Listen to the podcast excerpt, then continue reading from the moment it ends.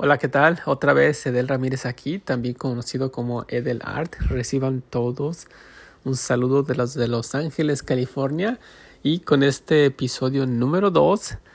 Y si tú del futuro me estás escuchando en, este, en un podcast y estás escuchando este número 2, felicidades porque debes tener muchísimo valor para escuchar todos mis podcasts, especialmente el 1 y el 2 que han sido son los muy difíciles porque son los, son los primeros uh, podcasts, entonces uh, hay muchos errores, yo lo sé, pero están hechos con mucho, con mucho ánimo de compartir el oficio de la creatividad. Entonces en este episodio número 2 uh, ah, vamos a hablar de cómo crear, cómo, cómo yo concibo crear diseños para la industria de la moda pero diseños de una forma que no solo sean bonitos, pero que se vendan.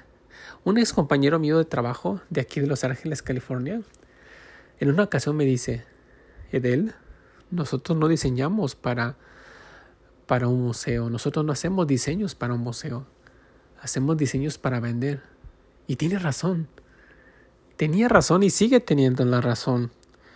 Nosotros como artistas gráficos, en mi, caso, trabajando para la, industria de la moda desde hace muchos años, muchos años a principios del año, a finales del año 2000, es cuando comencé a trabajar para la industria de la, moda aquí en Los Ángeles, creando diseños, no la ropa, pero el diseño que va a ir, ir que va impreso, perdón, y efectivamente, este, creamos diseños que se puedan vender, creamos diseños que sea factible primero que se pueda producir, porque soy un creyente que cualquier persona o cualquier artista gráfico o diseñadora o diseñador puede crear algo muy bonito, pero no necesariamente, primero tiene dos grandes problemas. Uno, no por ser bonito se va a vender. Y otra, no por ser bonito va a ser factible que se pueda hacer producción.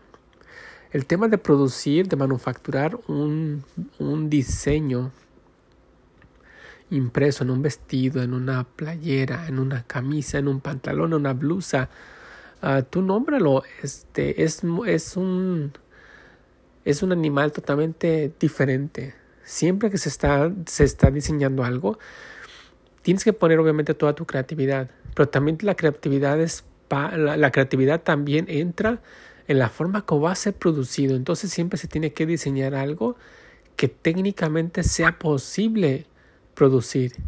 Y otro factor todavía, un tercer factor, el costo, que también sea viable costear producir eso porque a menos que sea una marca altísima y aún haciendo aún siendo una marca una marca de alta gama aún así se, se cuida mucho el detalle de, de la eh, de los del dinero que costará producir un diseño. Entonces la creatividad aquí viene en, crear la creatividad viene en crear crear algo que sea atractivamente vendible no sé si exista en castellano o en español esa expresión, pero que sea atractivamente vendible. Con eso me refiero a que no solo tiene que ser bonito el diseño. Cualquier diseño puede ser bonito, pero no necesariamente se vende. Por ejemplo, me imagino un gato impreso en una, en una blusa de mujer. El gato es bonito, pero no necesariamente se va a vender. Pero si, si al gato, si utilizamos tal vez la textura del gato, y la manipulamos de forma que se vea bien impresa en una blusa, tal vez se pueda vender porque estamos vendiendo la textura del gato. O, o, sí, la, la, textura de los pelos en especial del gato. O por ejemplo, la, la, la textura y la, sí, la textura de, de, una, de un leopardo se venden. No necesariamente tenemos que imprimir la cara del leopardo, pero, pero ponernos creativos y emular, copiar la textura esa tan especial del leopardo o, o que tal de, de, de, del, del chita, por ejemplo, también. Entonces no estamos, no estamos imprimiendo directamente el animal, pero estamos haciendo uso de nuestra creatividad para sacar los colores y las texturas, en este caso de un leopardo, de un chita o de un tigre, de una cebra también. yo he hecho muchos diseños en todos estos años con texturas de cebra, de, de chitas, de leopardos, sobre todo de leopardos, de tigres, de tigres también. Son, son diseños que no pasan de moda y son como atemporales o, son, o pueden funcionar en casi en cualquier ah, temporada, invierno, verano, otoño, primavera. Solo es cuestión de ponerte creativo y jugar con los colores. Las texturas están ahí, pero a jugar con los colores.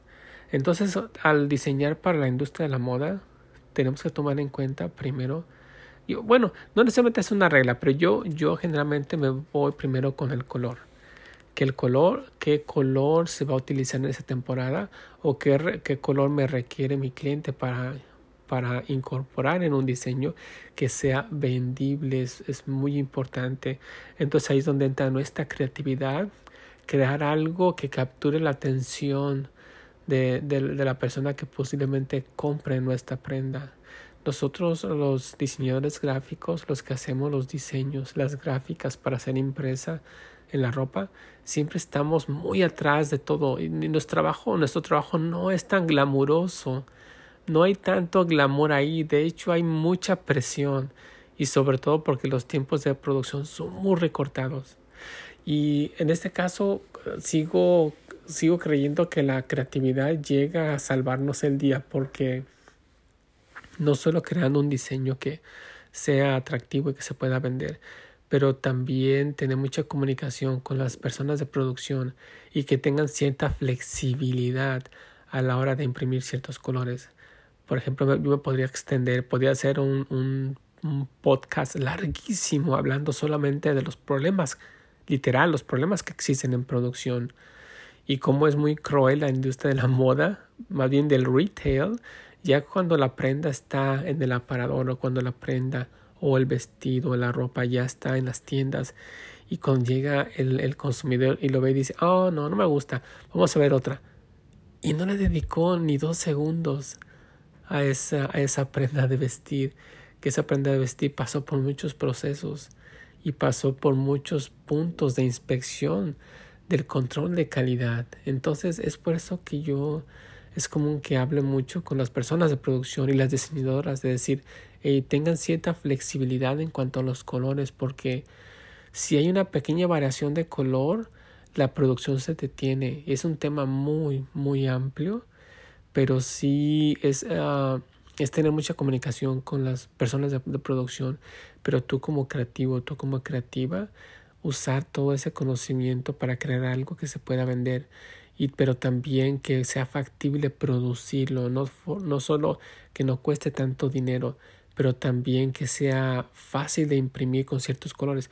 Por ejemplo si estamos creando un, la textura de, de, un tigre con esas manchas negras y, y amarillas, anaranjadas, tal vez cafés, Ah, vamos a escoger colores que no sean tan complicados para los impresores encontrar ese color. Y me refiero cuando se imprime, por ejemplo, una, una técnica que se llama seal screen o serigrafía, que literalmente los impresores tienen que mezclar, hacer sus propias mezclas de color. Aunque existe en el mercado, en la industria, existe una guía de color que se llama Pantone una compañía enorme que tiene guías Pantone. Estas guías se crearon para nombrar los colores a base de números. Números y también a veces con su propio nombre, pero generalmente se, nosotros nos basamos al, al número de, del, del, color Pantone. Por ejemplo, uno que se me viene a la mente es un rojo 485. Lo he visto toda mi vida. Es un rojo 485 y entonces escoge colores que sepamos que no sean tan difíciles. Vamos, facilitar el trabajo a las personas de producción. Colores que sean, no, no quiero decir la palabra fácil, pero que, que, no sea tan complicado igualar ese tipo de color. Porque esas personas que trabajan en seal screen o serigrafía al hacer sus mezclas también le batallan porque a veces no pueden encontrar ese como algunas personas dicen, dicen ese rojito más intenso, rojito más apagado, es muy complicado. Aún y cuando se trabajan con las famosas guías Pantone, aún así es a veces se, complica mucho entonces debemos debemos entender que si el impresor tarda, cierto tiempo o se extiende en su tiempo para poder encontrar cierto color, la producción se va deteniendo. Entonces es algo que eh, nuestra, dentro de nuestra creatividad es colocar colores que se puedan producir bien. También cuando se manda a hacer a imprimir algo en una técnica que se llama sublimación o sublimation, aún así no se puede reproducir todo el espectro de color y mucho menos los colores Pantone. Aunque hay impreso, hay, hay que hay uh, perfiles de color que se cargan en la computadora y perfiles de color que también se cargan en los RIP de cada computadora para mandar a imprimir a las impresoras de sublimación o sublimation.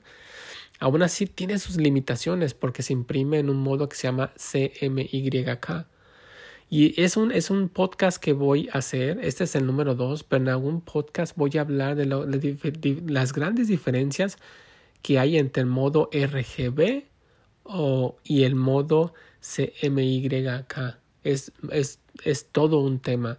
Y hay industrias que, que invierten literalmente cada año mucho dinero para poder encontrar perfiles de color que puedan imprimir una gama de color, un espectro de color muy amplio, cosa que yo lo he visto en los últimos, hoy estamos en el 2021, yo he visto ese problema desde 1997, más o menos. Y hasta la fecha, al día de hoy, es bien complicado que las compañías puedan controlar el color. Entonces, otra vez, nosotros como creativos tenemos que encontrar colores que también no sean tan complicados de reproducir. Y en este caso, tener mucha comunicación con las personas de producción, ya sea las personas que trabajan en silkscreen o serigrafía y las que trabajan en sublimation o sublimación. Hablar si ellos tienen algún algunas pautas a seguir para crear el diseño, si ellos tienen perfiles de colores, si los tienen, si los pueden cargar en nuestra computadora o que nos guíen cuál es la mejor manera de manejar el color en nuestra computadora para cuando les enviemos los documentos a ellos y tengan que imprimir, se mantenga al máximo la integridad del color.